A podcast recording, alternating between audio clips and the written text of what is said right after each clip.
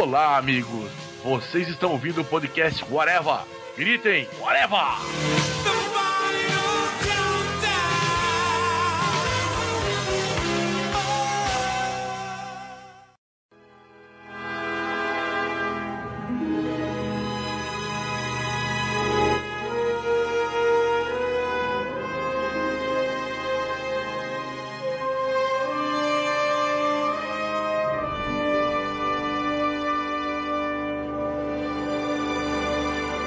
Podcast Areva começando, minha gente. Eu sou Marcelo Soares e hoje aqui vamos falar sobre os autores de histórias de quadrinhos aí que a gente curte e aqueles que a gente acha polêmicos, que tem as suas polêmicas e até, quem sabe, até os que a gente não passa nem perto, né? E para falar sobre isso comigo aqui eu tenho o senhor Luiz Modeste. E o meu autor preferido é um bruxo que encanta cobras. Ui. O senhor Fernando Fonseca. Cuidado porque esse autor favorito ele está sendo atacado por guaxinins ultimamente. E o senhor Andy Nakamura? Fabiane Cieza é meu ídolo. Nossa senhora. Cada um vai falar um autor e a gente vai explanar, discutir, debater sobre esse autor. E aí vamos ter provavelmente em algum momento algumas polêmicas, espero eu, porque aí o podcast fica mais interessante e todo mundo se diverte. Então eu queria começar o senhor Modesto, então, já que ele fez essa citação tão misteriosa e bruxal. Bruxal é ótimo, hein? Cara, o que, que eu posso dizer de um autor que pega um personagem de merda do Rob Liefeld, que é uma cópia ridícula do Super-Homem, e faz um personagem legal, cara? Ele tem o dom de Midas de pegar qualquer personagem merda e transformar nele em um personagem relevante, até um personagem do, do Rob Liefeld. Alan Moore, velho. Alan Moore é meu senhor, nada me faltará no inferno. Alguém de vocês chegou a ter a curiosidade mórbida de ler o Marvel Man ou Miracle Man antes dele pegar? Não. Não, não. Hum. Eu, li, eu li só uma ou duas edições dele na época também. nunca li todo, nunca li muita coisa do Marvel Man. É muito ruim, mas é muito. Oh, é o Shazam baixa renda, né? Cara, é muito ruim, é muito chato, é muito mal feito. E, cara, de onde que ele tirou da cabeça doentia dele que aquele cara podia dominar o mundo, podia virar o cara que não, o Alan Moore, ele, ele tem uma característica muito boa, né, de que ele consegue ver é, potencial em coisas que qualquer outra pessoa não viria, né? Ele consegue pensar assim, ó, esse personagem aqui, o que, que eu posso fazer com esse personagem, até onde eu posso ir com esse personagem e reinventar e reconstruir esse personagem, né? Pelo menos fazia muito isso, né, antigamente, quando estava na DC e tal, depois ele começou a construir novos personagens já com essa característica, né? Então ele é um, um cabra, um cabra muito bom ele entregou o multiverso pra, pra Marvel, né? Porque Sim. ele que criou o conceito de multiverso na Marvel, que não tinha até o Capitão Britânia. O próprio Capitão Britânia era um personagem de merda, né? Sim, cara, não deixou de ser, né? Convenhamos.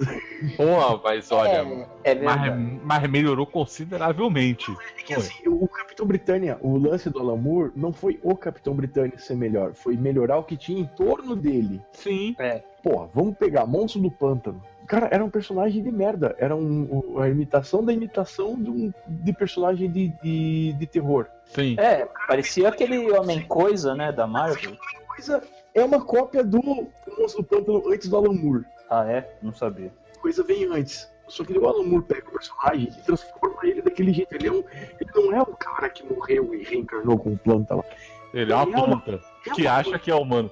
Pô, do inferno outra série foda pra caralho. Pô, do inferno é maneiro pra caralho. É infernal. Cara, e o cara me pega, é, não contente em pegar personagens clássicos da, da, literatura e transformar num grupo legal, que é a Liga Extraordinária, ele faz um pornô com personagem de literatura clássica. Com a mulher dele desenhando, não é isso? legal, cara. E assim, uma das coisas que eu sempre gostei do Alan Moore foi, não sei se isso é uma coisa que vem dele. Eu nunca li sobre isso, talvez vocês possam até me falar. Se vem dele, vem da liberdade que ele dá para os artistas trabalharem. Ele pensa o quadrinho fora do, da casinha, ele pensa na arte de uma outra forma. Prometeia, aqui você tem que ter um guia para entender como é que você tem que ler aquela. É, mas assim, a, a, única coisa que eu acho que tem que ser dito é que você falou sobre liberdade, e se tem uma coisa que o, que o Moore não dá muito pros artistas que trabalham com ele, é liberdade, né? Porque ele não só escreve o roteiro, como ele escreve o roteiro e detalha como é que ele quer que seja diagramado todos os detalhes para ele montar como é que vai ser, se tem que ter ah, aqui preciso que a esquerda tenha um negócio, ele caia de determinada forma, ele explica tudo,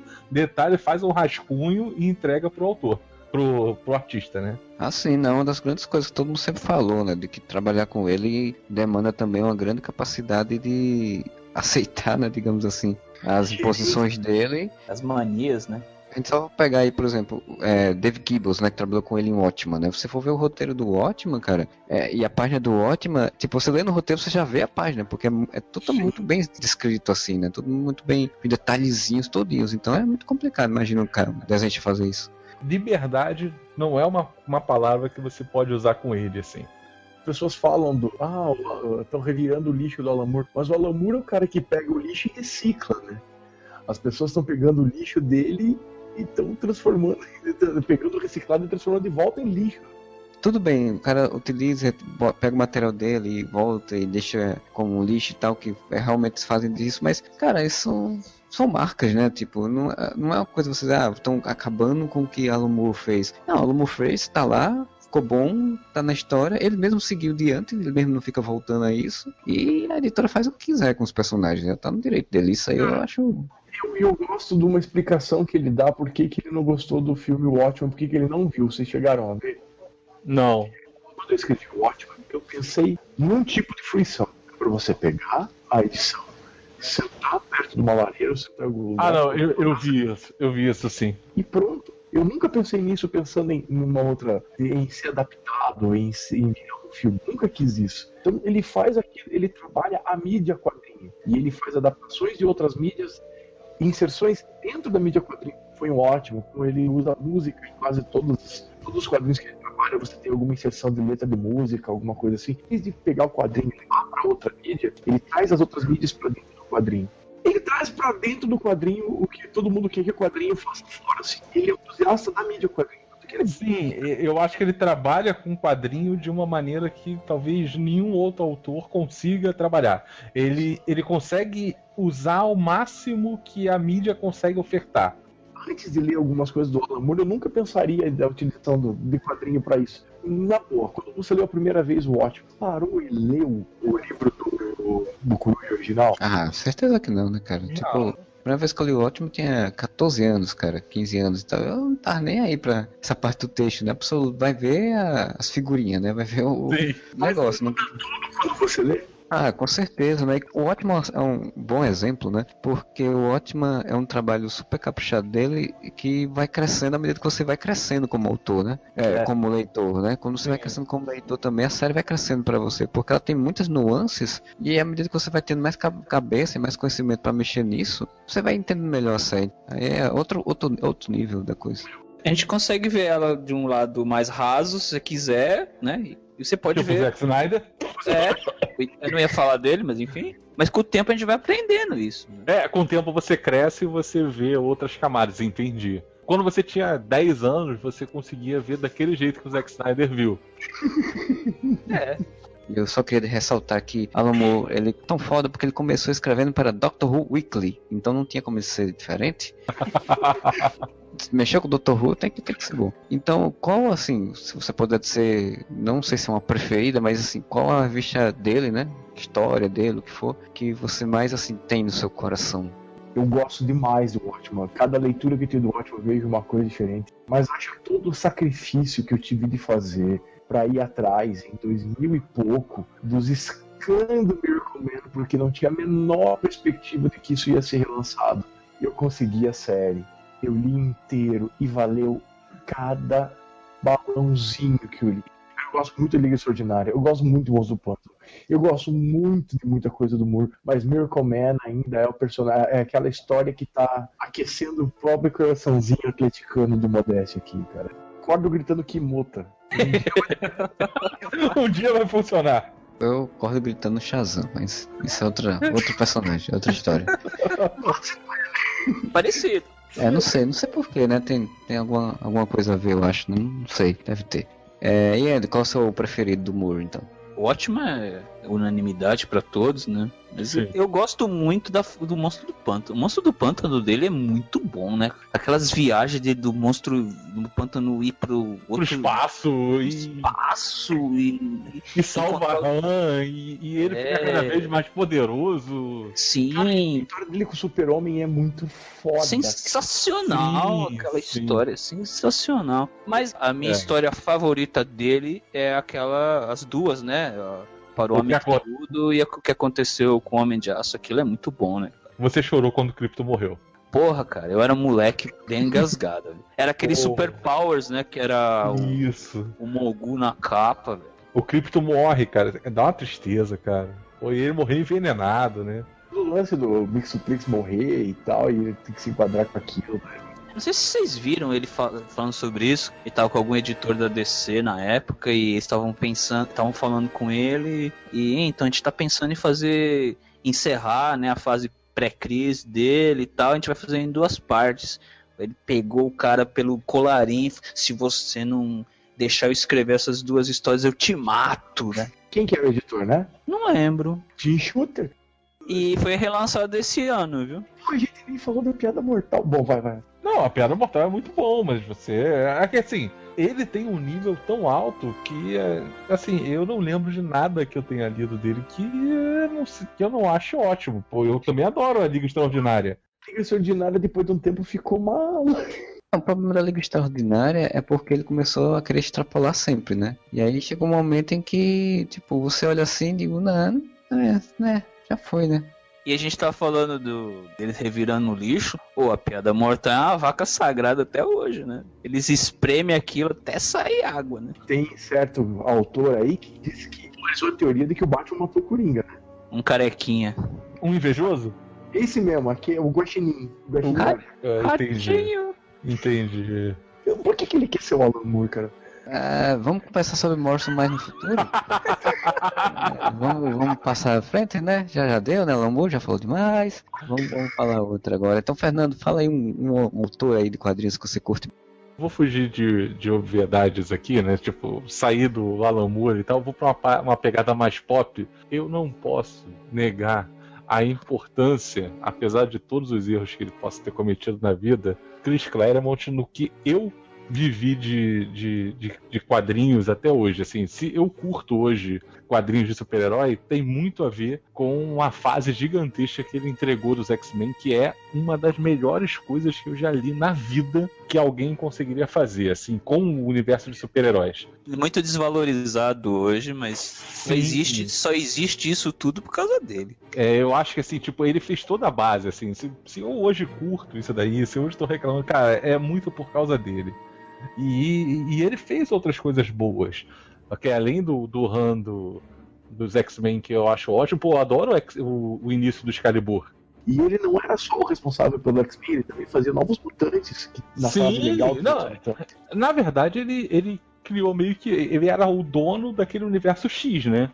Tanto que ele escreveu toda, toda aquela parte dos Novos Mutantes que você falou. De certa forma, ele participou até da criação da Tropa Alpha, já que ele, ele fazia parceria com o John Byrne, que foi uma, é uma das melhores parcerias. Assim, existem duas parcerias que eu acho sensacionais na história do- dos cómics, e uma delas é o Chris Claremont com o John Byrne.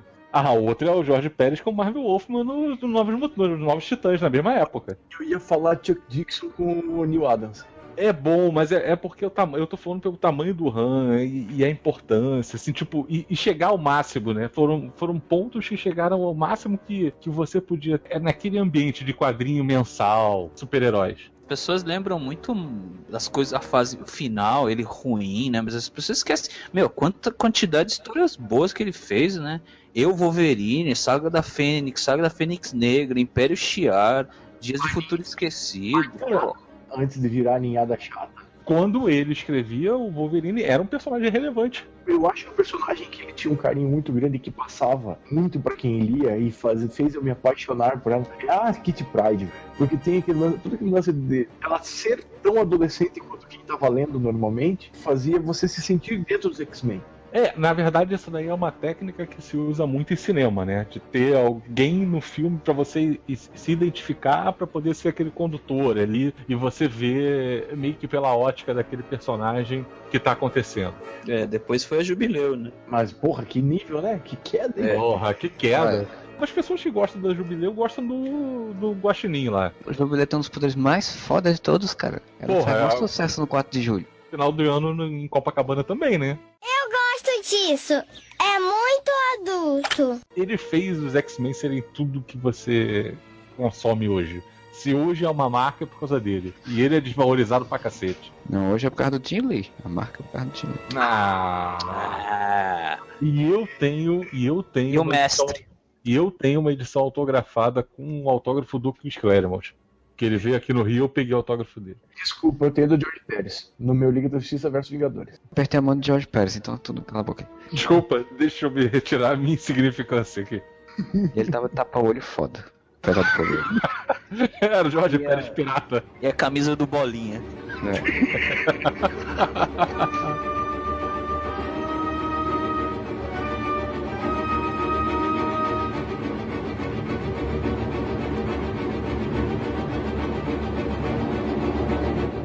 A minha favorita é a que eu tenho autografado, que é a saga da Fênix Negra.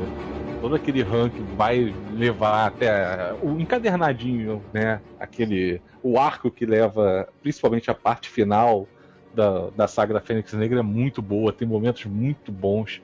Tem. A gente até discutiu no podcast do, do Wolverine que tem toda a parte da, da invasão do Clube do Inferno. Cara, eu, acho que assim, aquilo ali pra mim é o que eu acho mais legal. Que é do Cocrum, né? Que é do Cochran. aham.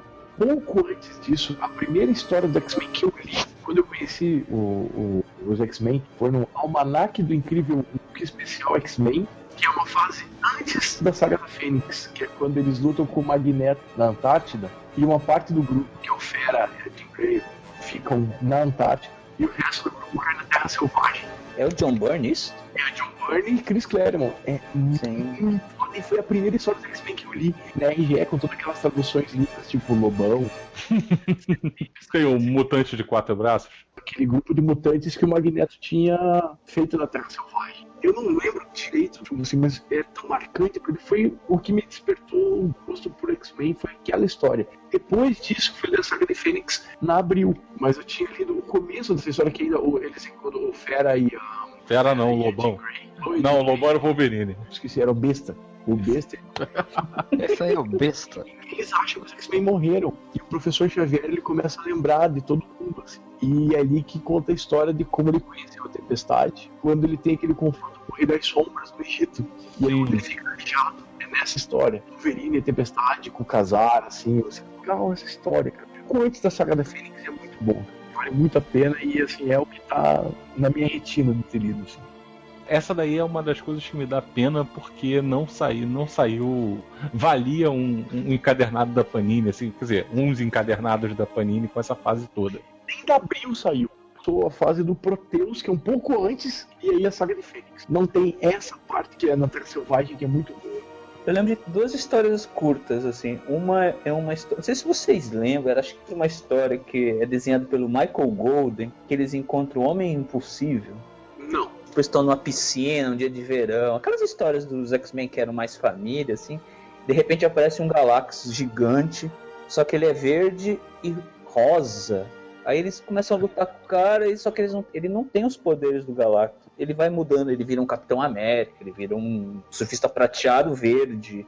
Eu achei a imagem do, do Galactus verde. E vocês sabem, né, que o Homem Impossível é um ser que é meio bobão, é meio mix só que ele é. Só que ele é meio que indestrutível, né? Ele fica zoando todo mundo. Essa história, se vocês puderem ver, é bem, é bem curtinha, um one shot, bem engraçado. E uma outra é uma que tá o Wolverine, o Colossus e o Noturno vão num bar beber. Já viu essa história? O A capa era até com fanático, não? Eles, não, eles tinham acabado de voltar da Guerra Secreta. Isso. E, eles estavam.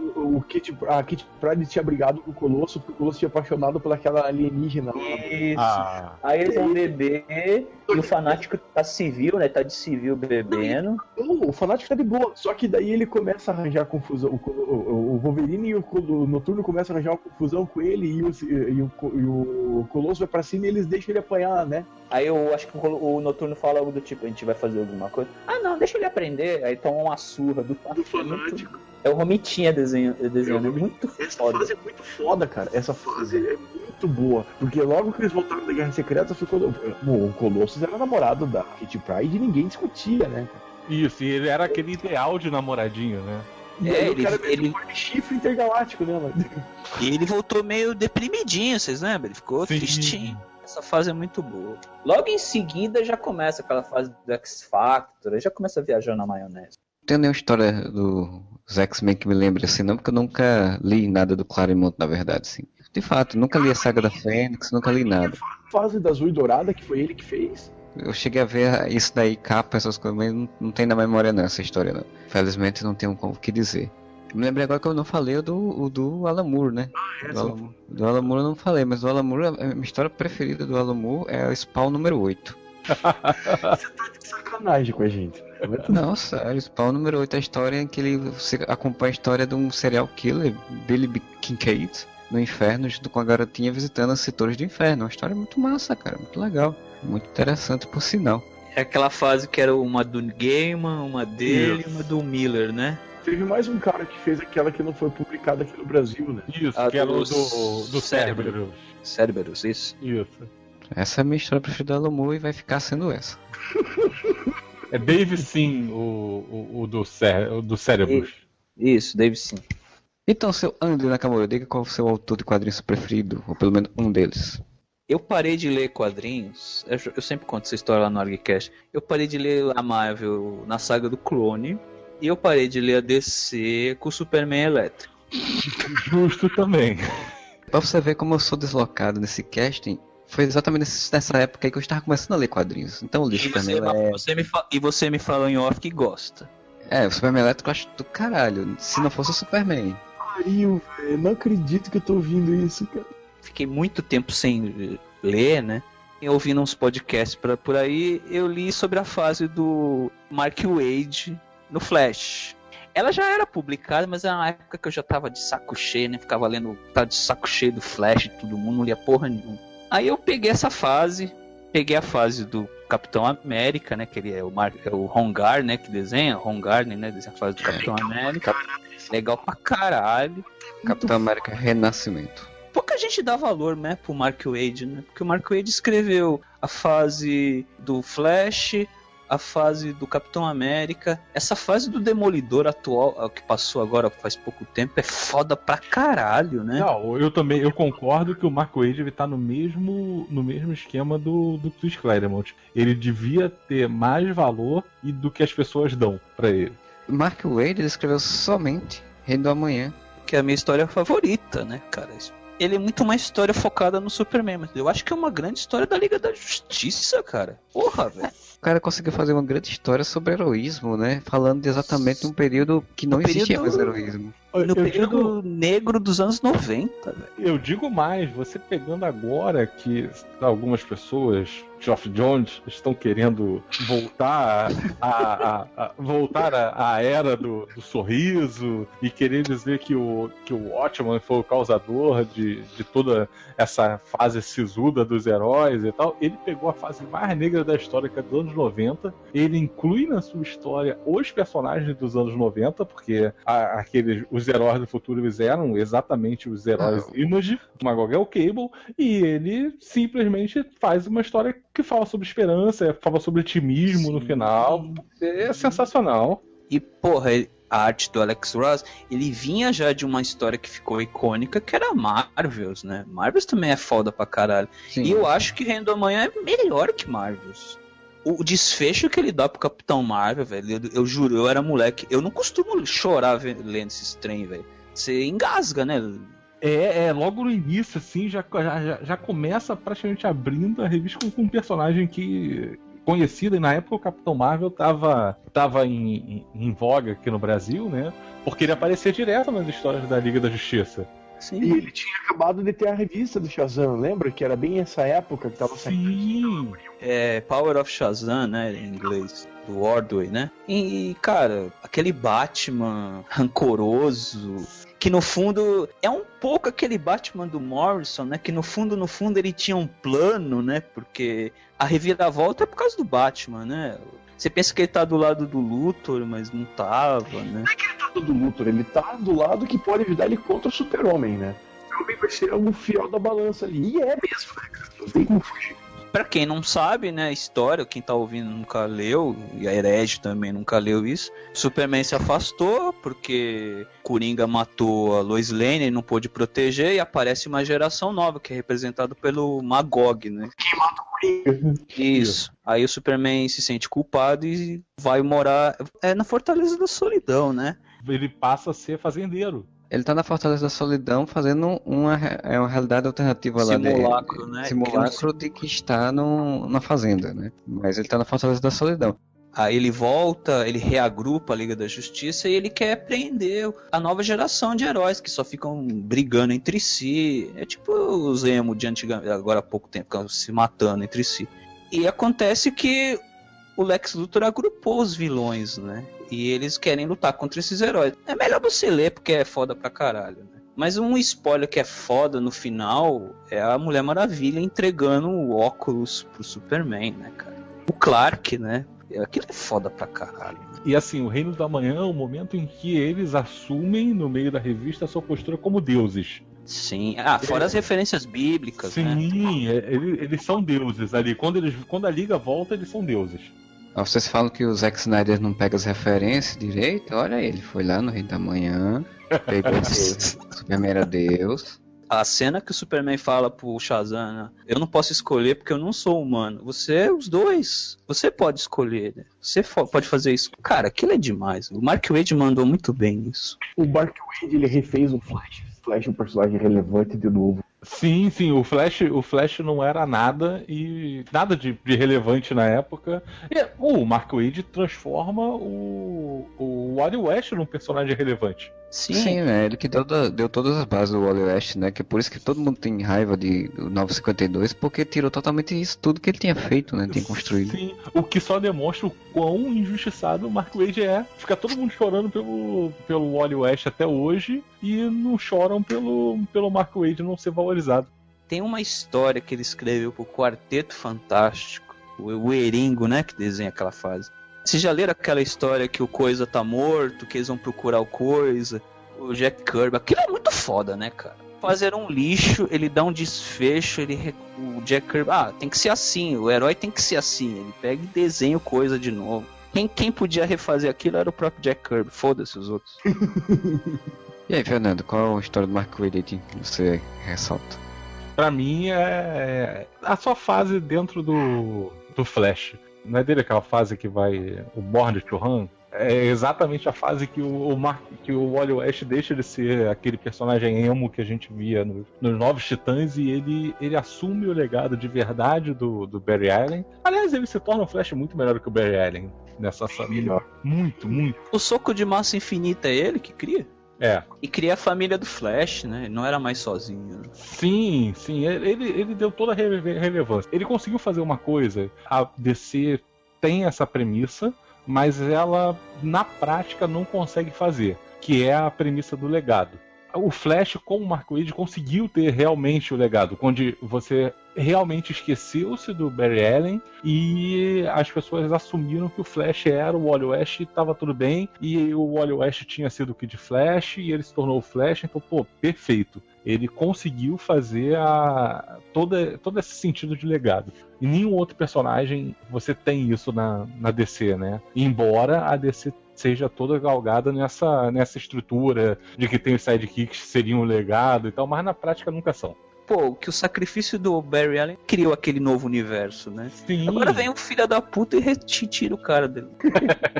Cara, você pegar uma trozoba do tamanho de um bonde, que é você dar sequência a uma história, a uma época que o Brian Michael Bendis, Demolidor, deixou lá em cima e conseguir melhorar, não é pra qualquer um. O Mark Wade, o que ele fez com o Demolidor, transformou o Demolidor num personagem legal. Não era aquele cara mais deprimido.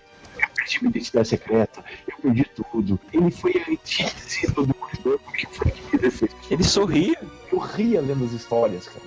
É, ele mudou, né? Porque assim, a, a fase do Bendis é muito legal, mas a fase do Bendis ela é muito relacionada à fase do Frank Miller. Sim, bastante. Cara, ele transformou o as histórias do Demolidor ficaram tão legais, cara, tão divertidas, tão bacanas. E é só o Mark Wade que podia fazer. Ele conseguiu pegar o espírito do Demolidor antigo, antes, aquele Demolidor da- da- quase na época do que era uma cópia do Homem-Aranha.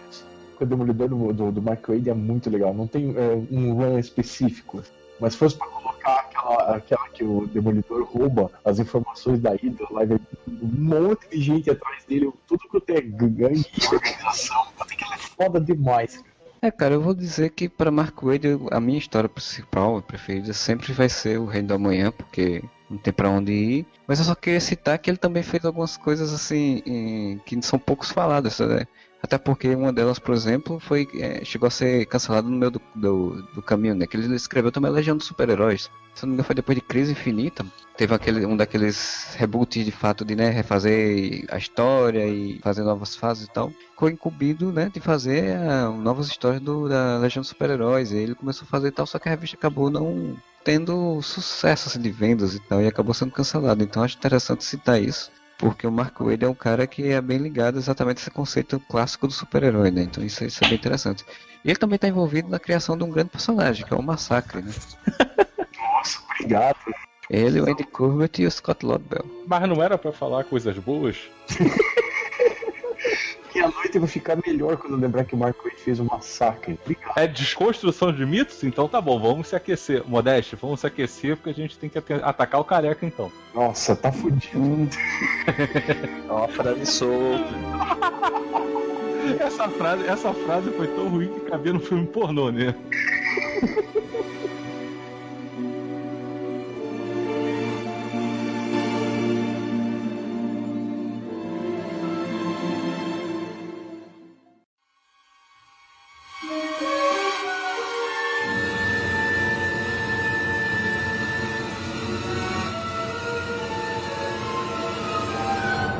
Mas antes de citar o meu grande autor preferido, né? Eu vou citar, na verdade, um outro autor que eu, gosto pra caramba bastante, assim, que é o Warren Ellis, né? É um dos autores que eu acho mais legais, assim, um dos autores que eu mais gosto. Tudo que eu li dele até hoje me foi muito interessante, assim, foi muito bom. Ele tem, claro, o, o grande ápice, acho que da carreira dele é o Planetário, né? A grande saga dele, assim, a grande história dele, que eles que ele já fez e, e, é uma coisa super muito bem feita, muito muito legal. Mas eu queria ressaltar aqui as histórias dele, que também é pouco falada, apesar de ser muito boa, as histórias dele nos Vingadores Secretos, cara. As histórias dele nos Vingadores Secretos são fantásticas, assim.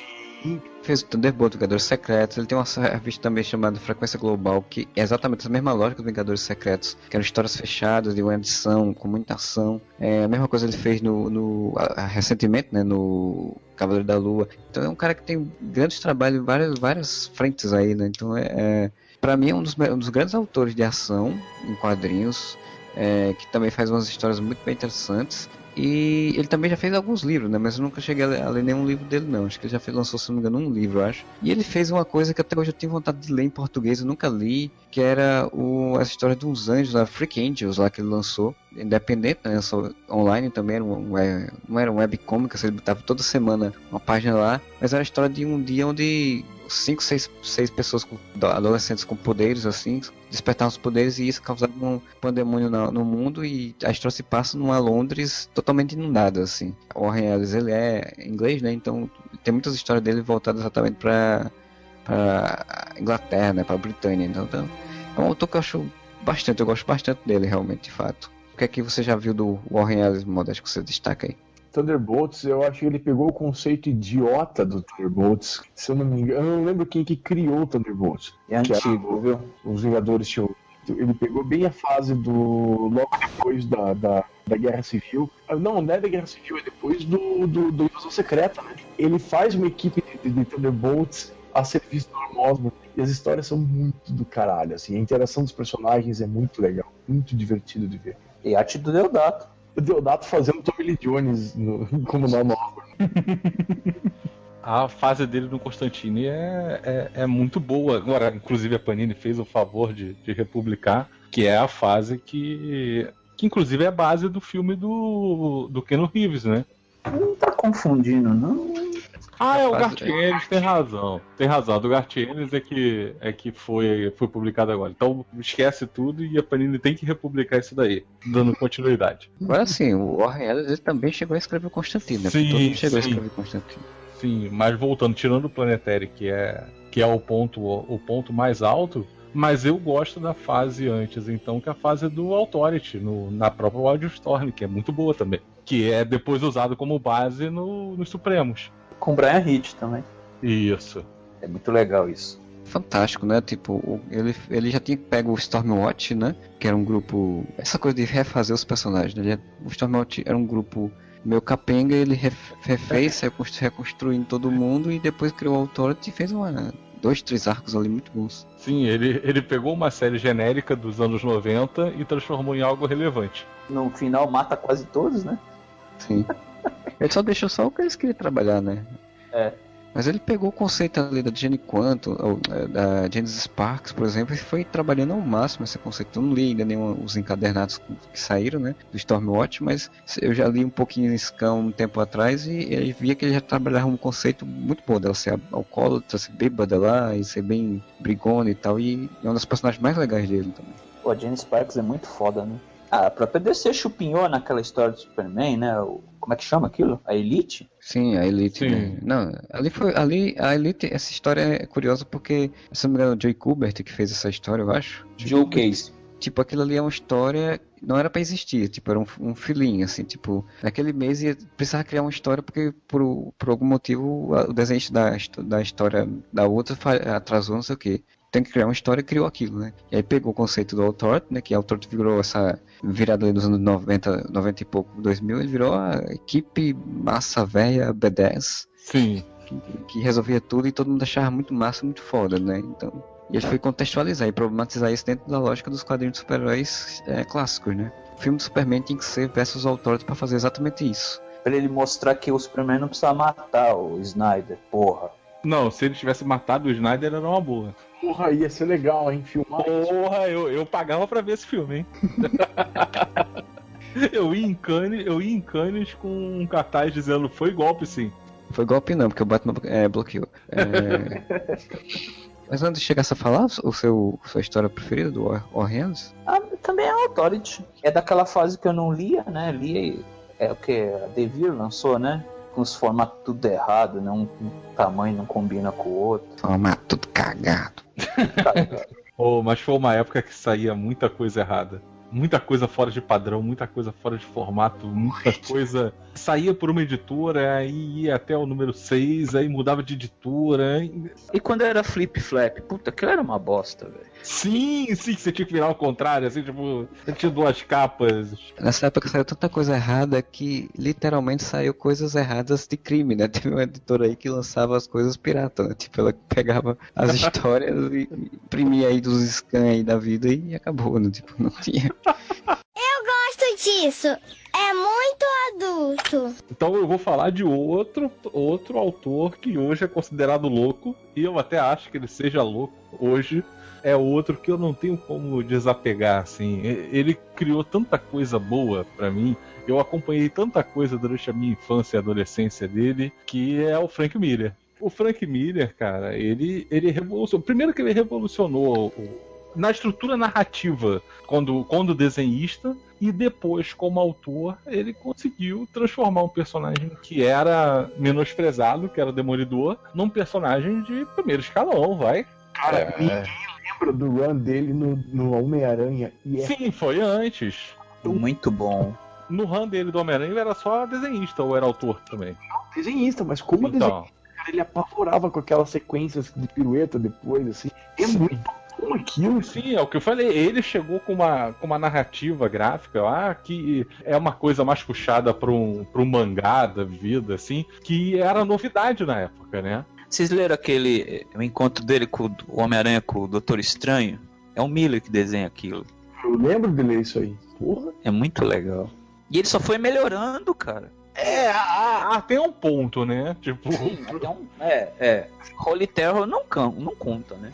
tem uma, uma, uma série muito boa de, de, de coisas, se você for lembrar. Transformou o, o Demolidor num personagem relevante, ele criou a Electra, ele fez Ronin, que é uma, que é uma, uma minissérie muito boa. Cara, ele, ele fez o, o ano 1 do Batman e o Cavaleiro das Trevas. Só, né? Não precisa de mais, não. Pois é, e hoje em dia as pessoas só insistem de reclamar que ele é louco. Cara, não é que ele é louco, ele tá pra morrer, cara. Ele... Ok, mas assim, é, é- você tira um pouco do mérito dele, sabe? As pessoas olham com, de um jeito torto como se ele não fosse relevante. Ah, quem é louco de falar isso? Um bando de garoto de 18 anos acha que ele é um louco só. O trabalho dele fez uma editora pequena peitar Marvel e DC, cara, que é Sin City.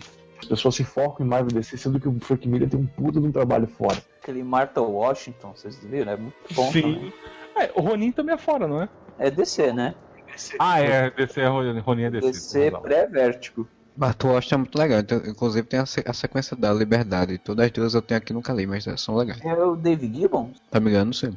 Ah, ele não é do Frank Miller, daquela graphic novel da morte da mulher do, do rei do crime, que o desenho é do Bill Sienkiewicz. É, o texto é dele, né? Eu tava tentando lembrar, essa história é muito foda, cara. Pô, o Eu Wolverine?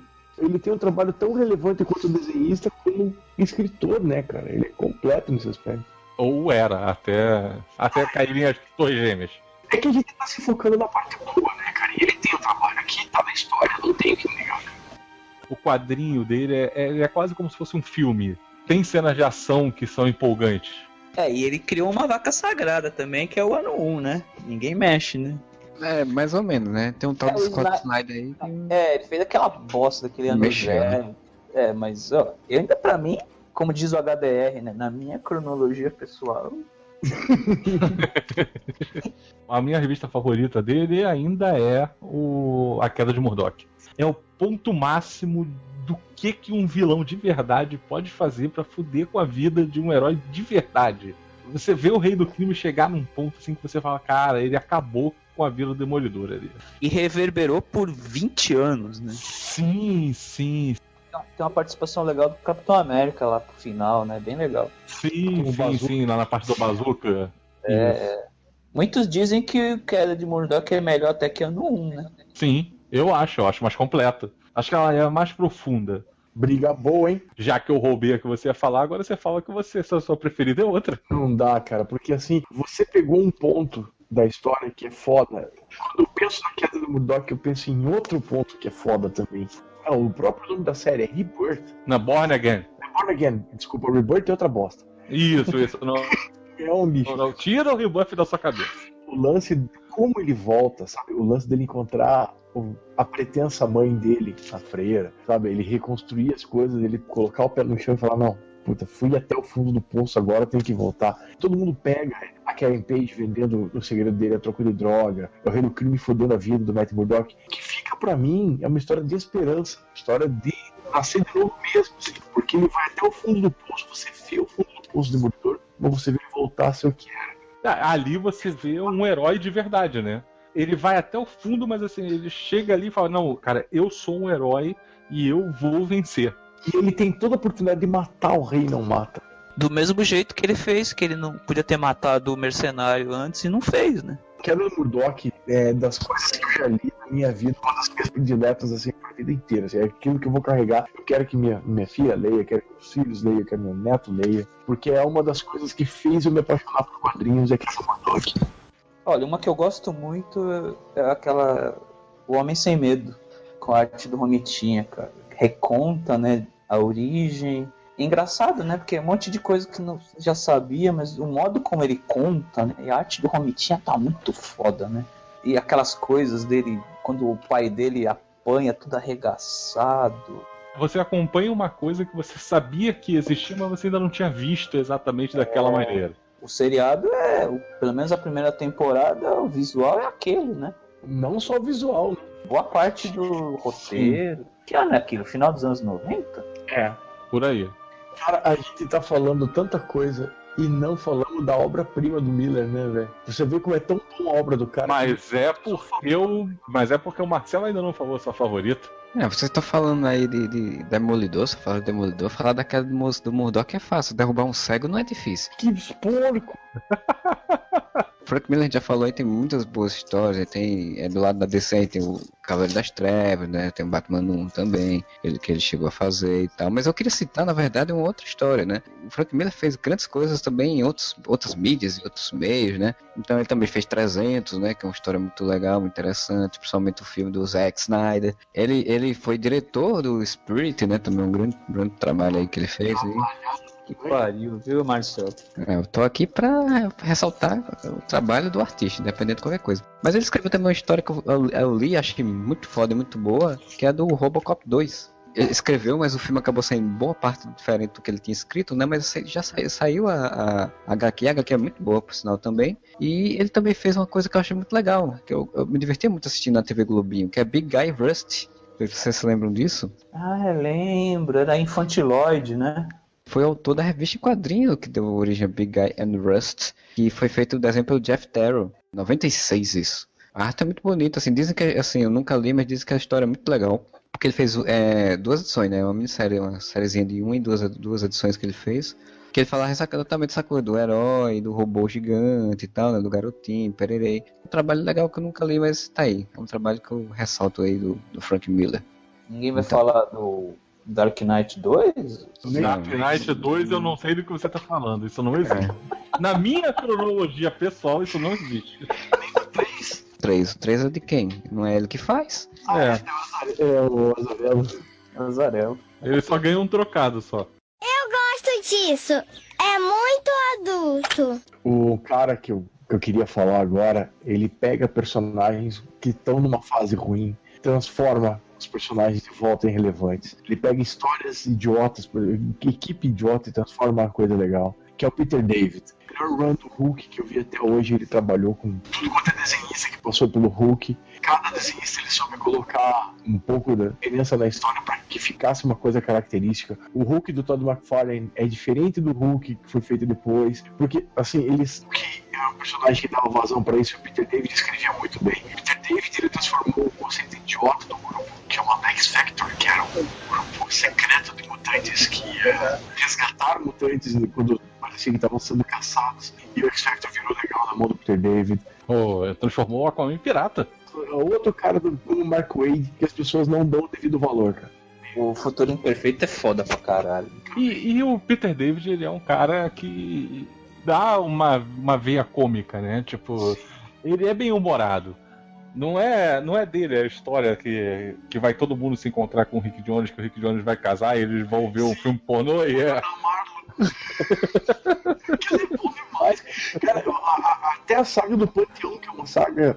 O Panteão é ruim, mas a história é legal, assim. Quem basicamente definiu a história da psique do Bruce Banner, que cada Hulk diferente era um traço da personalidade dele, e todo aquele conflito com esses Hulks, até virar o Dr. Banner, o Hulk fodão, grandão lá. Cara, é o Peter David que fez isso. O conceito que a gente tem de Hulk hoje vem do Peter David mais um subvalorizado, cara, sabe? O Peter David é um cara que onde ele passou, ele deixou a marca dele. Assim. Hoje eu nem sei o que ele tá fazendo.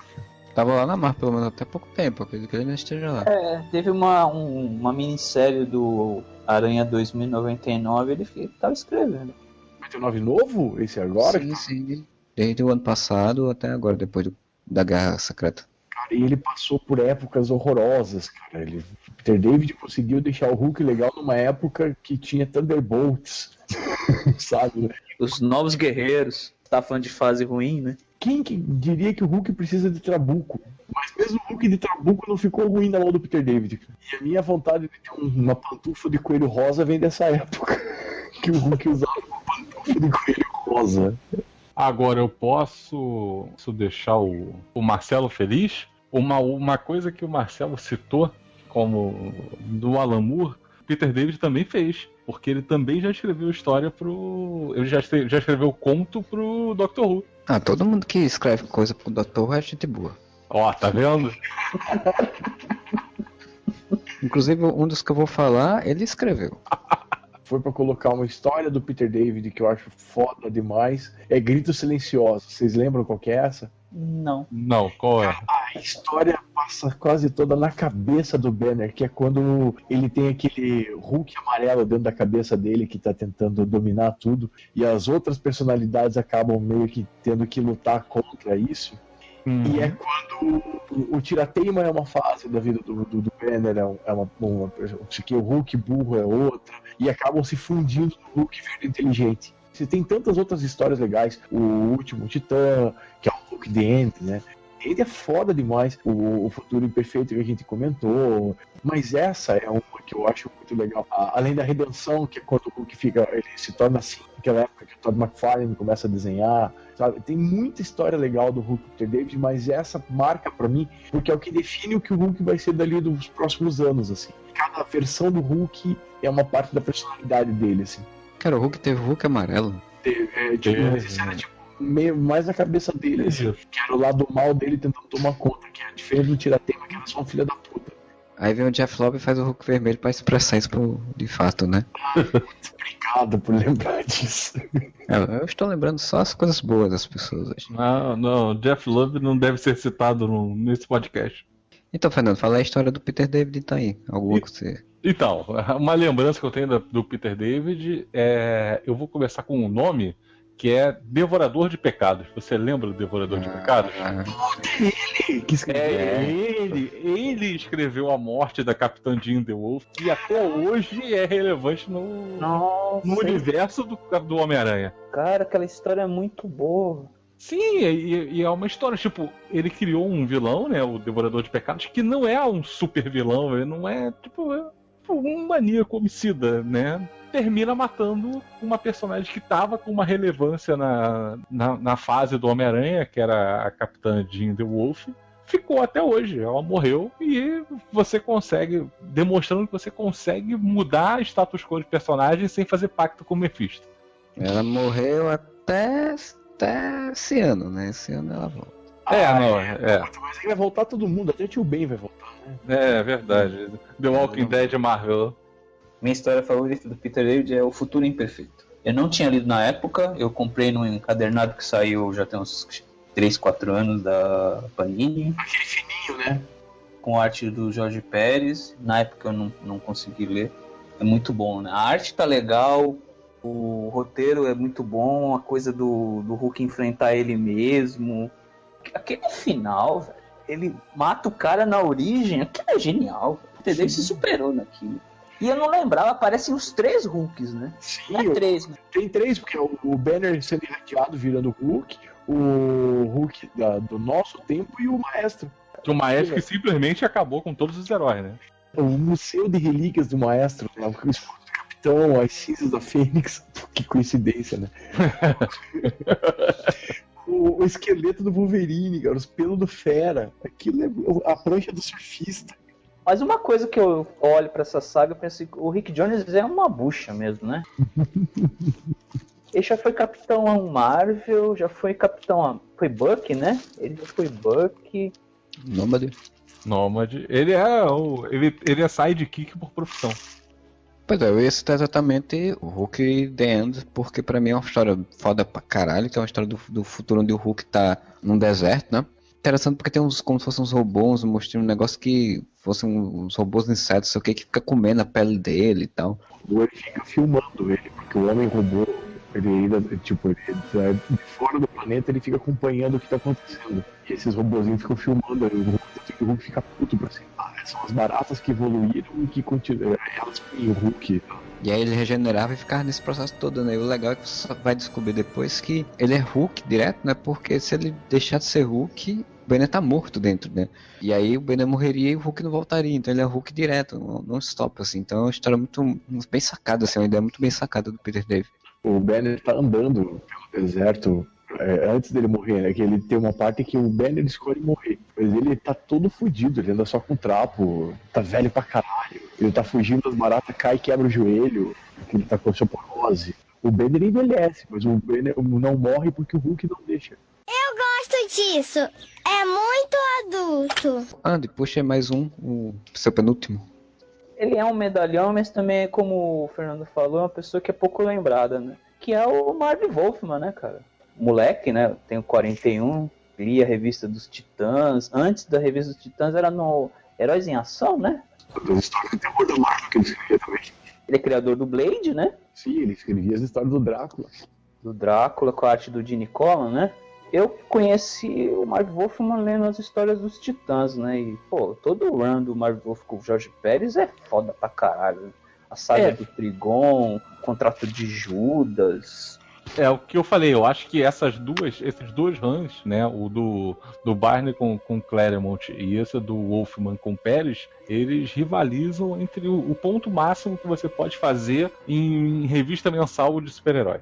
Sim, e é, qualidade, sendo que você tem que fazer em massa, né? Porque Sim. é alta quantidade, né? E cara, ele escreveu Crise nas Infinitas Terras, né, velho? Eu fiquei quietinho, porque achei que você não ia falar disso, eu ia guardar pra- Droga, maldito, maldito! Desculpa esses Forever Evil do caralho, Rebirth. Ele foi o primeiro reboteiro. Mas foi um reboot muito bem feita e muito E a bem crise trabalhada. que vale, né? É a crise. Tem, tem seus erros, se a gente lê e tal, mas, cara, os erros são infinitamente menores que essas merdas que fizeram, né, velho? Cara, ele Porra. matou a super moça numa história tão foda. É Tão triste, foda. cara. Dá vontade de chorar. Caralho, cara. Eu lembro que essa foi o gibi que me deu um nó na garganta, cara. Muito Sim. melhor que crise final. Tá? Cara, A, a crise final, você tá dizendo a cópia que tentaram fazer de, de, de crise. careca, Não sei que você tá falando de cópia aí, não teve cópia. Sim. a morte do Flash, né? Porra, a morte do Flash também é, é cruel, assim, porque é um sacrifício heróico. Você, você se convence daquele sacrifício. Tipo, ele leva a história de um ponto que você fala, cara, não, ele morreu e, e não é aquela morte gratuita. Numa saga que uma cacetada de personagens morre, morrem, né? Mas você tem esses dois personagens, tanto a Super Moça quanto o, o Flash, morrendo como sacrifícios heróicos. E não sei se vocês leram nos anos 90, saiu uma revista da Abril, era Super Almanac DC Origens Secretas. Sim. Tinha uma história que é Armando Infantino desenhando, que mostra que quando o Flash morre, ele se torna o raio que deu origem a ele e é um looping sem fim. Puta, aquilo é muito bom, né, cara? Como a DC foi boa já, né? Ah, tá. Então aquilo é bom, mas se fosse hoje em dia, com algum outro autor, era uma merda. Porra, como é que o cara morre e vira um raio que é ele mesmo que dá os poderes a ele? Isso não existe. Marcelo, eu falo por mim, eu era moleque, eu li aquilo, cara, eu pirei. Quando eu lia e via que tinha um Superman de outra terra, um monitor, um anti-monitor, cara, aquilo era vilão, né? Pô, a traição da precursora é, é forte até hoje. Pária, cara. Que era um personagem que hoje ia ser o mimimi, né, cara? Mano, o Pária era foda. Mas Wolf criou o Pária, que é o Bucha, né? Da, da- toda saga tem que ter aquele que vai dizer que o mal tá vindo e morre, né? O Pária era isso. A, a diferença é só que ele não morria, né? Para ele tem um uniforme legal, velho. Você acha? Eu acho o uniforme dele legal. Agora, uma das coisas mais fodas que ele foi na crise, a forma como ele utilizou o pirata psíquico, né?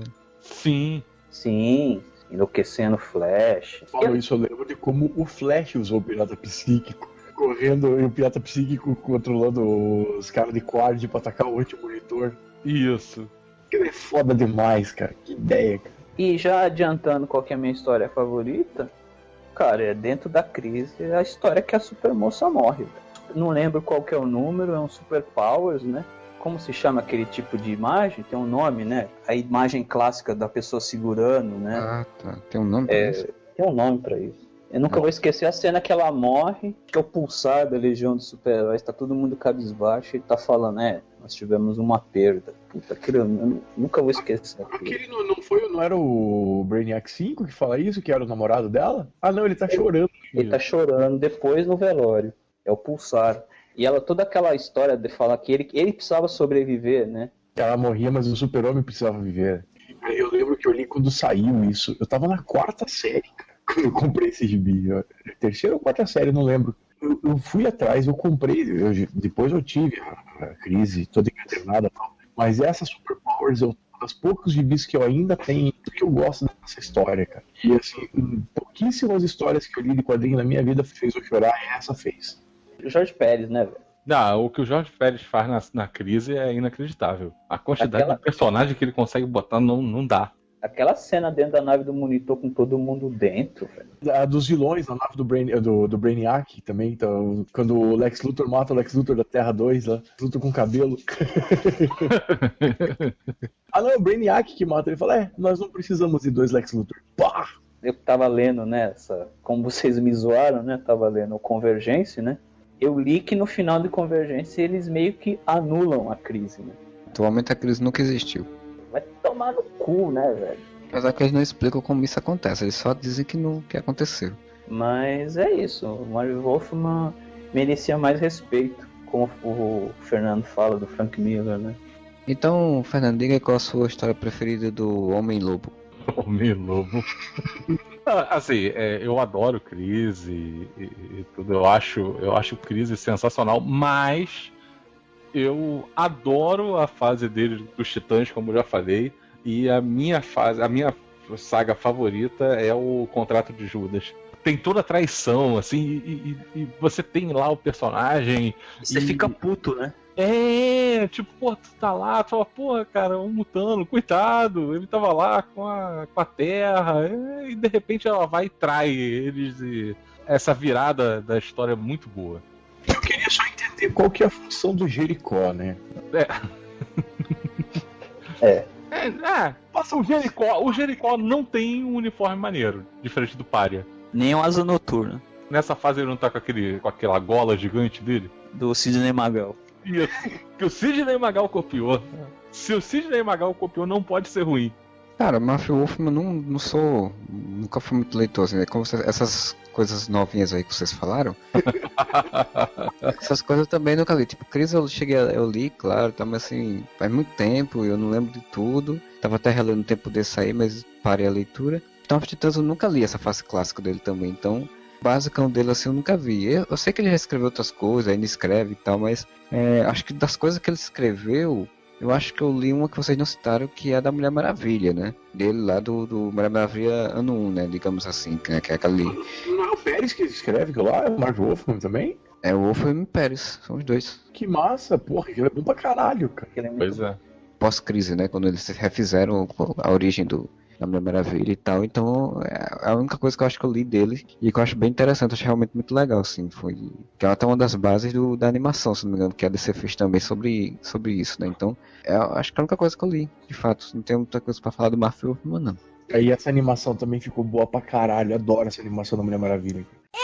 Gosto disso. É muito adulto. Então vou falar o meu penúltimo. É, é um autor, ele é mais novinho, entre aspas, digamos assim, porque ele é da mais da minha época, digamos. À medida que ele foi crescendo como autor nos quadrinhos, eu fui também indo acompanhando o trabalho dele. Algumas pessoas agora já estão falando dele como, como um gênio, né? Ele é um gênio do- do- dos quadrinhos. Principalmente o seu Ben Affleck falou que ele é um gênio. que é o seu Jeff Jones, né? Pra mim, assim, hoje em dia ele é um cara que já não faz mais grandes coisas e tal, mas no início da carreira dele, principalmente na DC, ele fez muito trabalho legal, cara. Assim, tipo, eu- a primeira coisa que eu li dele foi quando ele escreveu Os Vingadores. Fazer legal. Ele fez, ele fez uns Vingadores, acho que. Acho que não sei se foi logo no início que a Panini ass- assumiu, não lembro. Mas eu sei que eu ainda cheguei a comprar um bom tempo as histórias dos Vingadores.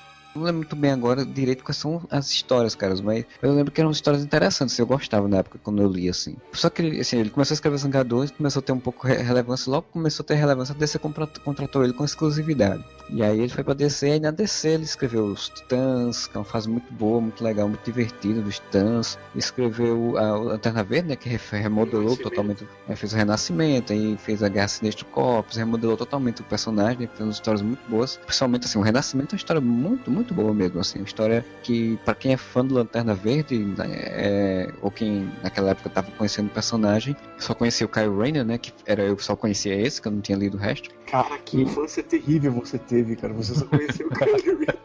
Ele fez a, a volta de dois personagens, que foi o Al Jordan e o Barry Allen. A volta do Barry Allen é muito ruim, mas a Sim. volta do Al Jordan é muito boa.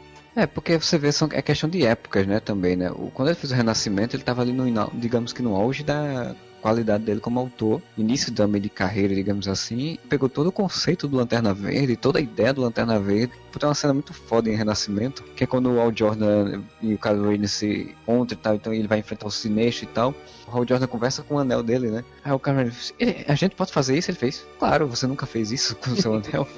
tipo, ele em um quadrinho ele coloca coisa de como é pouco, foi pouco explorado o Kyle Rayner como Lanterna Verde, assim, né? Sim, até porque E- o Kyle Rayner foi o, o Lanterna sem treinamento. Essas origens dos super-heróis, né? Tipo, ele tava no lugar certo, na hora certa, co- num, num beco, quando o Gantet apareceu lá e, e entregou pra ele o anel.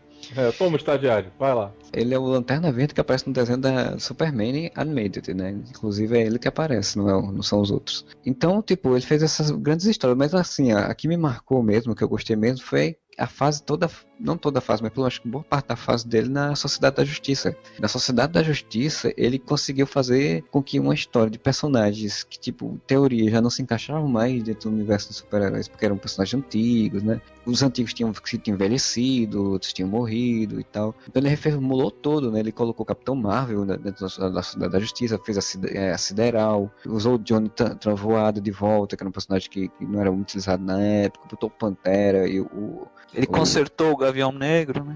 É, fez toda a origem do Gavião Negro, botou o Joyce Clone como protagonista também das histórias, né? Botou o Alan Scott, quer dizer, ele pegou personagens clássicos, é, botou com relevância. Mais pra frente ele, ele deu relevância ao Adão Negro, assim, transformou ele em muito mais do que o super vilão da vez.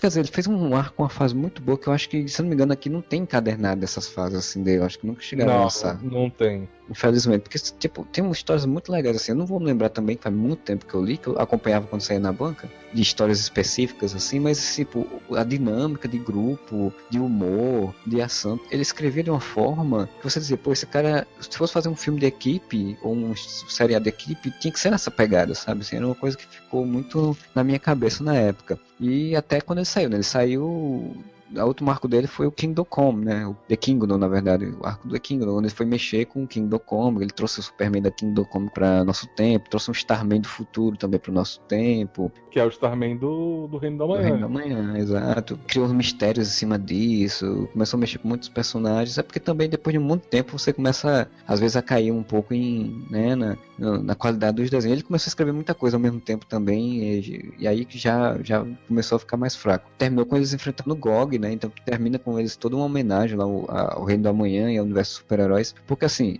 zoa, né, que ah, o Jeff não tá fazendo rebirth agora tal, mas é, é porque hoje em dia ele é outra coisa. Ele, desde que foi no 952, ele começou a escrever. A Liga da Justiça dele é horrível, é muito ruim assim, a Liga da Justiça dele. Só pelo menos o primeiro arco foi o que eu li todo, assim, o War. Trono de Atlanta também comecei a ler, mas não gostei muito. Então, quer dizer, ele hoje em dia já é outra coisa, né? Já não é a mesma coisa que era antes. Mas, assim, o cara ele escrevia muita coisa no sentido bem Marco Wade da coisa também, que era a coisa do otimismo que ele falou aí, que vai fazer no cinema, né? Do otimismo, da esperança e tal. Era a coisa do super-herói clássico, né? Então, isso é, é uma coisa que sempre me marcou dentro do Jeff Jones e me, me coloca ele como um dos melhores autores, assim, que eu já acompanhei.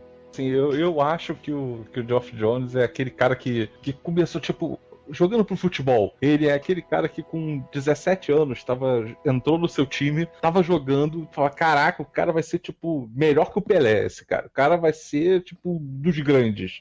Com 25 ficar rodando em vários clubes, assim, que ele não teve uma relevância que você achava que ele ia ter. Porque o início de carreira dele é muito boa. Ele é o É. Alexandre Pato dos quadrinhos. Sim, é isso aí. Ele é o Alexandre Pa- Pato dos quadrinhos. É, é tipo isso, assim. Você olha pra ele hoje e fala, cara, não, cara, ele tá fazendo o Rebirth, e o Rebirth é muito errado. Mas assim, ele conseguiu trazer o, como eu disse, o Hal Jordan de volta, e ele conseguiu acrescentar coisas na mitologia. Eu gosto da, da Guerra dos Anéis que ele fez. Agora sim, ele já remexia em Alamur, né? Ele foi lá remexer no Alamur, né? sim. É, Uma história do Alamur só que ele tinha feito. É, é um conto curto de duas, três páginas, sei lá, que do Alan Moore e ele pegou e criou toda uma guerra dos anéis. Ele já se vestia de guaxinim na época. Mas tinha essa competência. Mas nesse caso ele fez bem feito, cara. O problema foi que Sim. depois isso não parou mais, né? Tipo, teve a Guerra dos Anéis, aí depois veio a Noite Mais Densa, aí depois a DC fez o reboot, mas não conseguiu, não apagou aquilo. Então, tipo, começou a ficar. Tudo que ele tava fazendo começou a ter que fazer maior e maior. Então isso atrapalha. a- É, é, é um problema de reboot que o Júlio já reclamou né, no, no Hangout, que é justamente o fato de você fazer o reboot não resetar aquilo que tá vendendo. Então, assim, assim como no primeiro não teve o reset dos titãs que vendiam, no segundo você não teve o reset do, do, do Lanterna Verde, que o Lanterna Verde vendia. A Lanterna Verde e o Batman foram os únicos que não resetaram. Exatamente. O Jeff Jones, essa fase do, da sociedade eu li depois, né? Na época, aquele período Superman elétrico que eu não lia nada. Eu li uma fase dele no Flash, que era legal também. Escreveu Flash também, é verdade. Sim. Uma fase bem legal. É dos gêmeos, não é? Isso. Depois ele começou a cagar também, mas o come- o começo é legal. Ele é um bom escritor de vilões, né? A galeria do Flash ganhou um grande potencial na mão dele, né? Eu tava esperando que alguém fosse falar e ninguém falou, graças a Deus. A minha parte do Geoff Jones que eu gosto, o de hoje, que eu acho legal, Origem Secreta do Superman, cara. Aí, tá vendo? A gente deixou pra você. Origem do Super-Homem, eu sei que tinha acabado de fazer o Legado das Estrelas, que é um puta de uma história. Mas Origem Secreta também é, cara. E o jeito que ele usa o Brainiac, cara, o Brainiac tá brilhante. Esse eu não li, é aquele que tem arte do Gary Frank, né? Ele no Superman ele escreveu junto com o Richard Donner Last Son, Maravilhoso também. Last Son, Nova Krypton. Fez o próprio Brainiac sem seu Origens Secretas, né? Que quando ele reintroduziu o Brainiac no universo dos quadrinhos que- naquela época lá, que o Benek tava voltando, vindo e o Superman vai encontrar no espaço e tal. Uma saga, uma saga muito boa também. E, e tem animação também.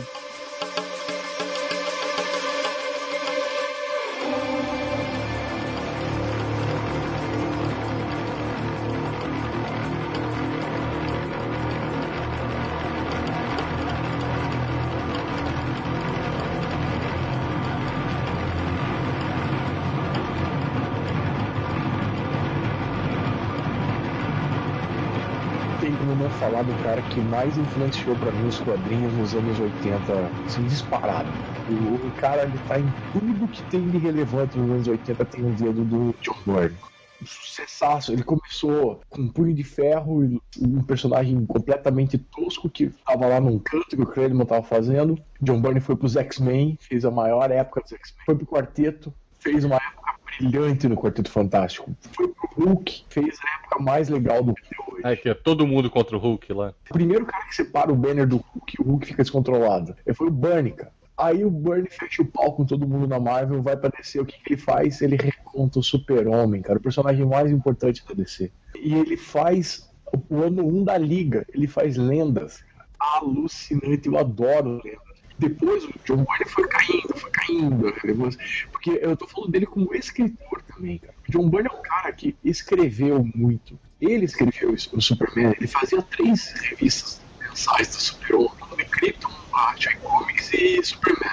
Pô, Mulher Hulk, olha o que o cara fazia na Marvel, cara. Ele deu relevância pra Mulher Hulk. Ele criou a tropa alfa. O Wolverine era o Wolverine, como foi no vídeo do podcast passado, por causa do, do, do, do, do John Byrne. Quarteto, cara. O mais importante no quarteto foi a mudança que ele conseguiu fazer com a Mulher Invisível, né? Só deixou de ser a mocinha em perigo. Onde ele mexeu, o cara saiu coisa boa. É até uma saga que ninguém gosta, cara. Eu gosto, Gerações. Que é acompanhando como se fosse o encontro do, do, do Superman e Batman. Desde o comecinho da época dos quadrinhos até o futuro, depois os filhos, os netos. Assim. Eu acho essa saga muito legal. assim, muita gente não gosta, acha meio bobo, mas eu acho do caralho. Assim. E ele tem o espírito do quadrinho bacana dessa época dos anos 80. Assim.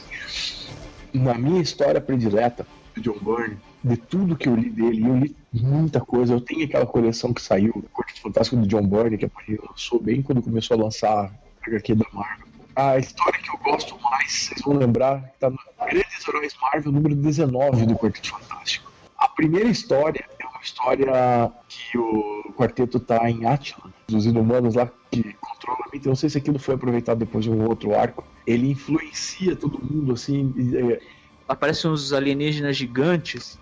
um alienígena gigante que o, Reed Richards fica analisando, "Não, mas é impossível ele ter esse tamanho, nenhum esqueleto ia aguentar e tal. Como se ele matasse o Quarteto Fantástico de uma forma muito louca, assim. Só que era só um sonho.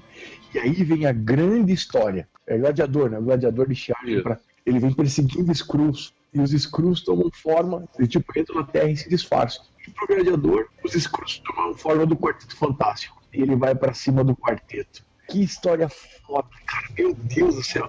Aí começa a aparecer o Capitão América, os Vingadores, o Homem Homem-Aranha, Também. os X-Men, que eram os Skrulls. Que história foda, cara. E o John Byrne tá desenhando demais, tá escrevendo demais essa história, cara. Que era tipo de, de gibi que quando eu pego na mão, eu lembro o que eu tava fazendo, onde eu li. Eu lembro do frio que tava fazendo, eu lembro aquilo debaixo das cobertas, cara. Você lembra quem tava segurando a sua mão? Qual era o campeão do WWE naquele, naquele momento? É, o Bret Hart era campeão da WWE naquela época.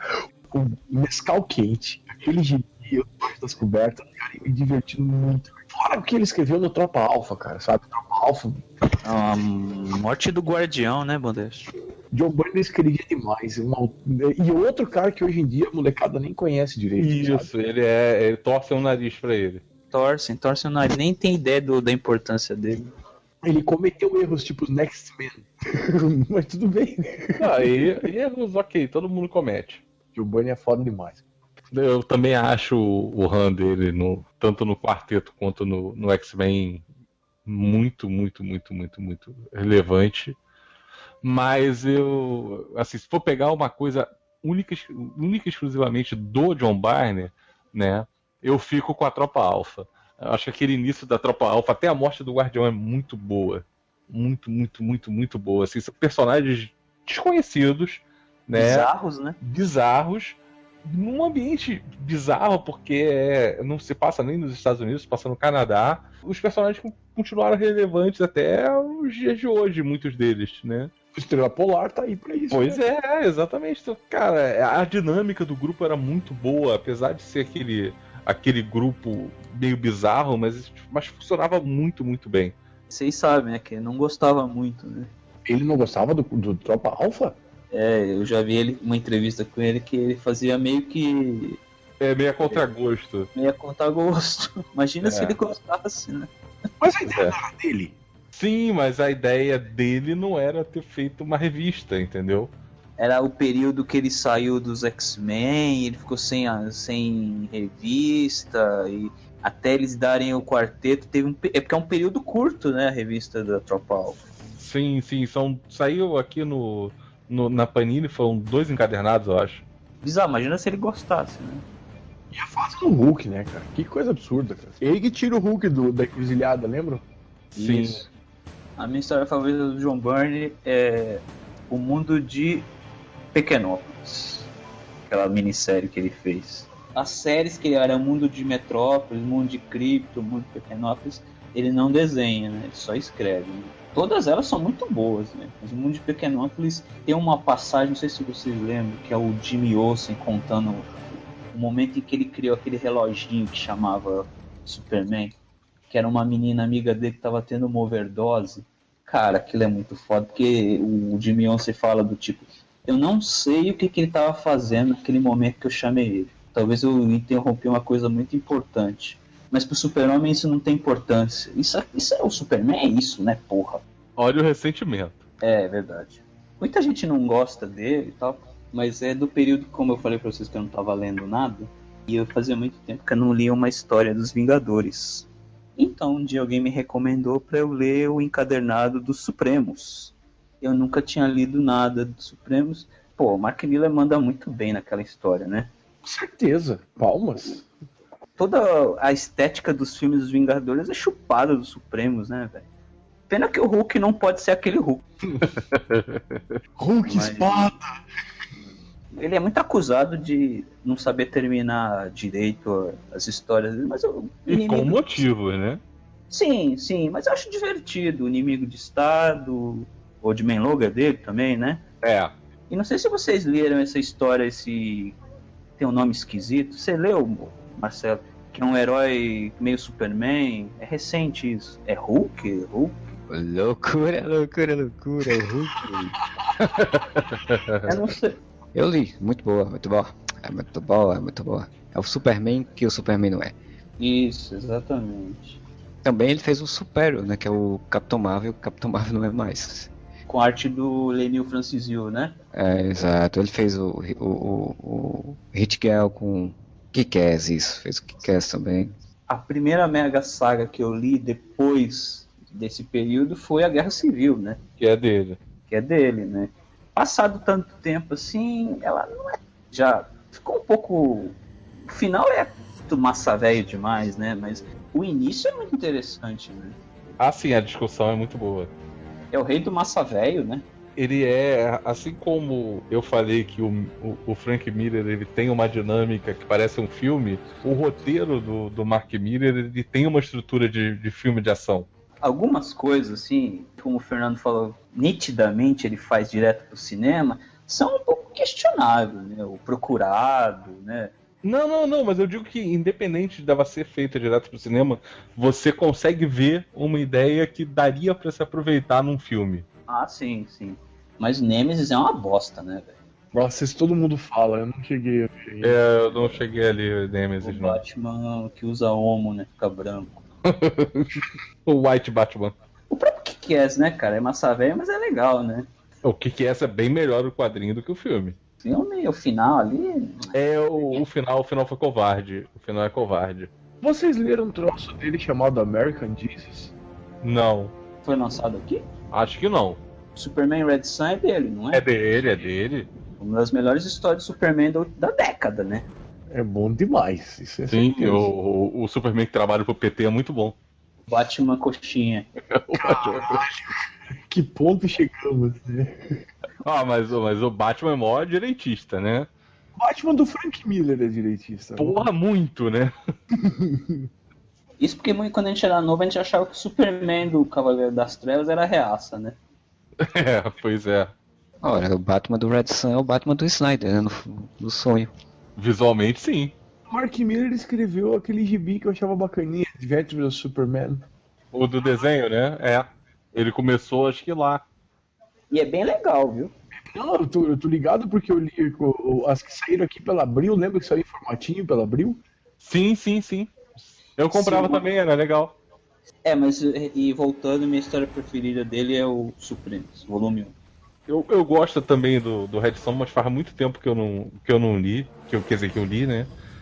Mas eu vou ficar com uma outra fase dos Supremos que eu li há, há- há menos tempo de novo, que é o volume 2, cara. Que o volume 2 é, é muito maneiro. É, é aquilo que é discutido no filme de Guerra Civil, que aconteceria caso o, os o governo tivesse controle dos Vingadores. Eles começam a fazer ataques a, a países com outros interesses por cima e você tem a retaliação daqueles países, você tem toda a trama de traição, você fica a, a, a história inteira sem saber quem é o traidor até o final. A parte de traição é muito boa. A explicação tecnológica do poderes do Thor. Sim, sim, você tem toda uma explicação. Você passa a história inteira sem saber se o Thor é maluco mesmo, se não é. Pô, e o Brian Hitch criou o melhor Mjolnir que existe, né? Aquela marreta machada é foda. Só no final, quando aparecem as tropas de, de Asgard, que você vê que, não, peraí, porra, não, então, então tá. Realmente ele, ele não, não tava louco, né? E o jeito que ele tenta matar o Hulk, o lance do Hulk ser condenado, do Bruce Banner tá preso e esperando a morte, que é muito legal na história. Todo o desenvolvimento, a traição da, da viúva, que só é mostrado no final. Não, Ficam o- várias histórias, assim, várias, várias edições mostrando quem será que é o traidor, e aí eles prendem o Capitão América, matam a família do, do arqueiro. O negócio do Hulk até é uma referência ao filme, né? O julgamento do Incrível Hulk. Ele usa até o mesmo título. Toda edição dele era um título de filme, um negócio assim nessa fase e tal. Ele chegou até a voltar a fazer o, o Supremo. Escreveu até o Supremo, dois arcos do Supremo. Um onde ele coloca um filho do Capitão América sendo um novo Caveira Vermelha, que é bem interessante esse arco. E um outro em que ele introduz o Justiceiro e o Motoqueiro Fantasma, que é uma bosta. Passaram batidaço que ele é um dos responsáveis, junto Brian Michael Bendis, pelo universo Ultimate. Uma obra que começou muito bem, depois acabou degringolando, mas que o começo foi muito bacana, na minha opinião, foi X-Men Ultimate, que é dele.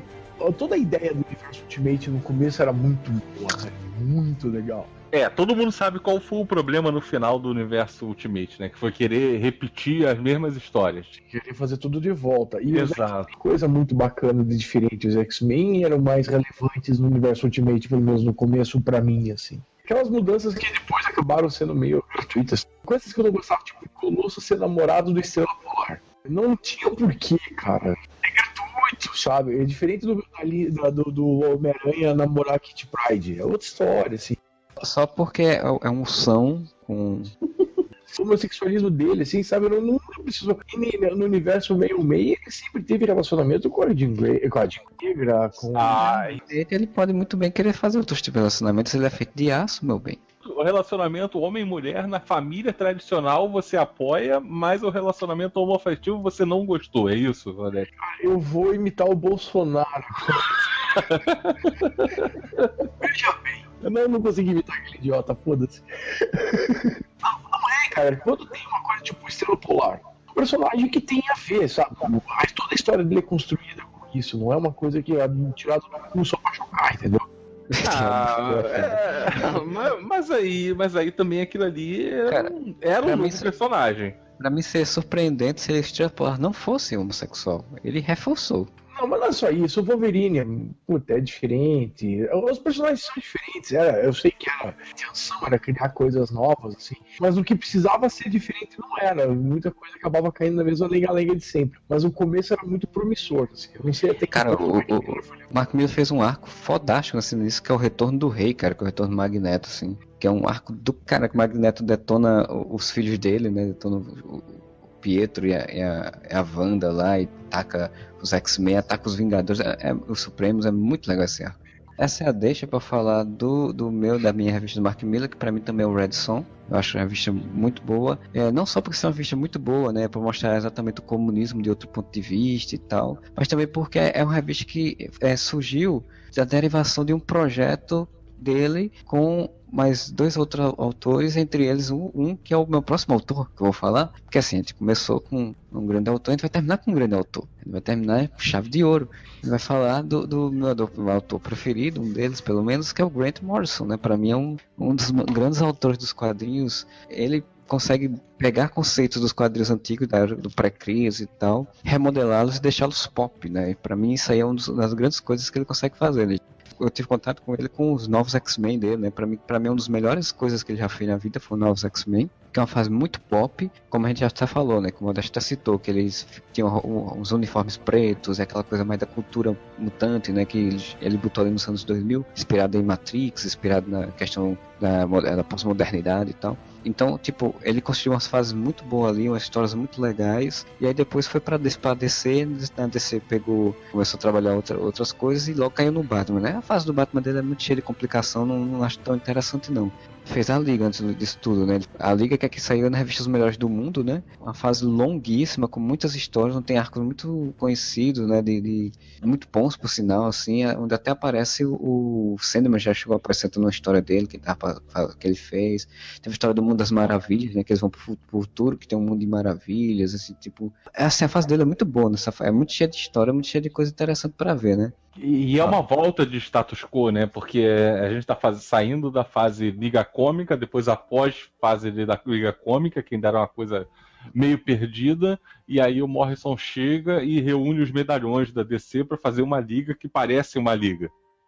Sim, é, ele pegou essa é o conceito, a DC botou ele e disse, olha, quer que você resgate a liga e que bote os principais personagens, né?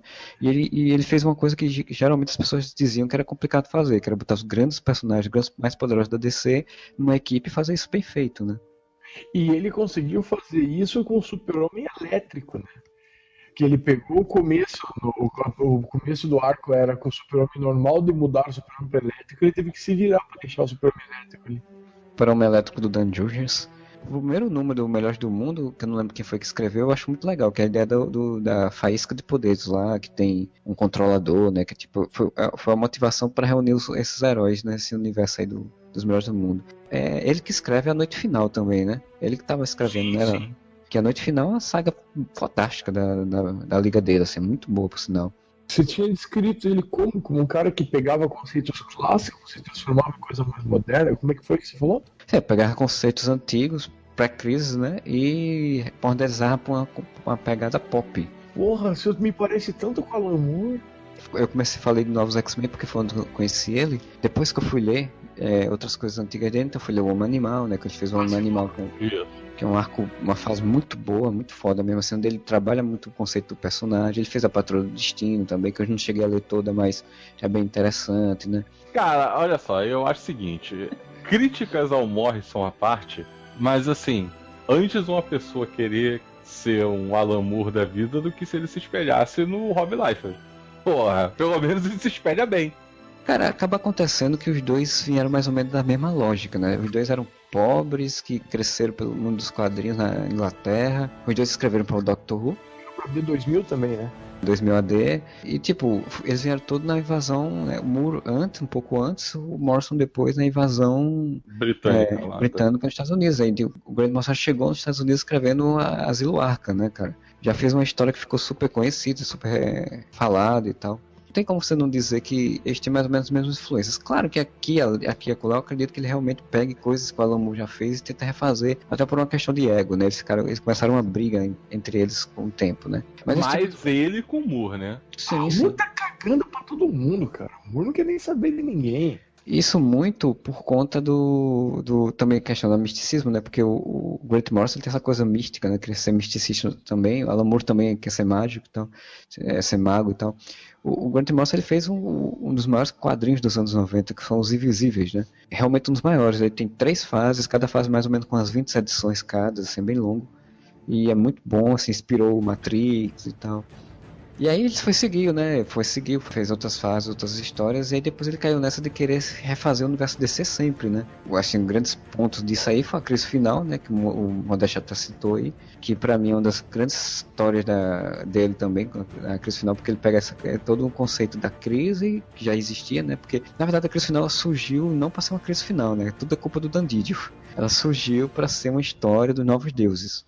E a Donite pegou, aproveitou, não, vamos fazer uma crise porque fica maior, não sei o que, ele teve que fazer uma coisa maior. Mas assim, como uma história que pega conceitos bíblicos que tem lá, conceitos bíblicos dentro dessa história, que pega essa coisa do Dark Side, pega essa coisa do bem versus o mal, eu acho uma história muito ok, muito boa, assim.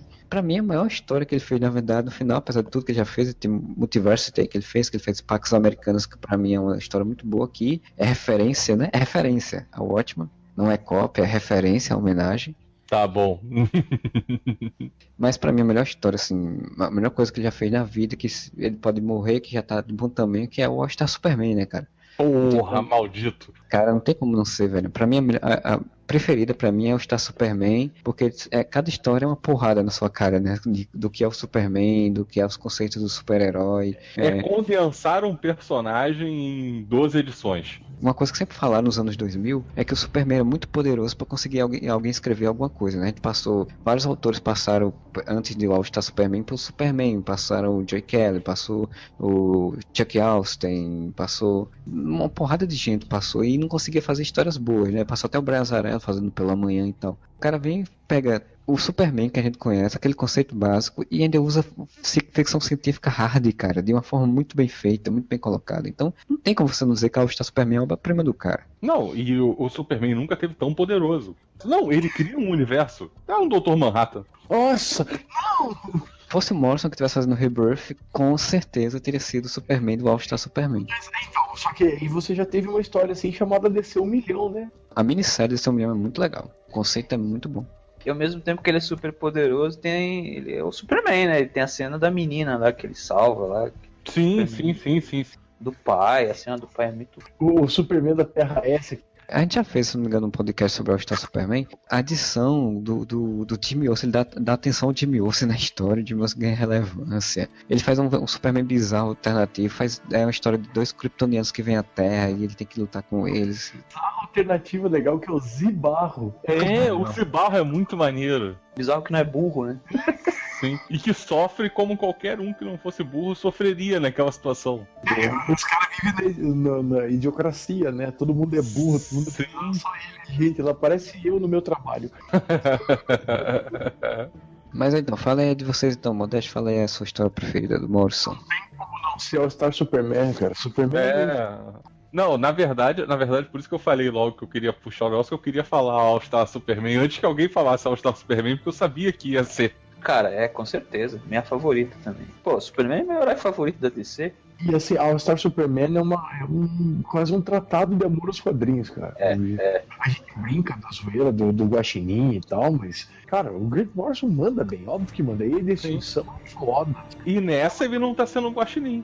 Nessa Sim. ele tá fazendo homenagens que a última história do Superman também não tenha sido feita pelo Alan Moore e também não seja quase um tratado de amor à história em quadrinhos. Mas... Cara, a primeira página do All Star Superman, mundo, mundo, mundo destruído, cientista em desespero, caso ah, é que ele origem... conta a história, ele conta a é, história é, do, da origem. É. é, quatro quadrinhos com três frases, quatro frases, ele conta toda a origem do Superman. Toda a origem do Superman.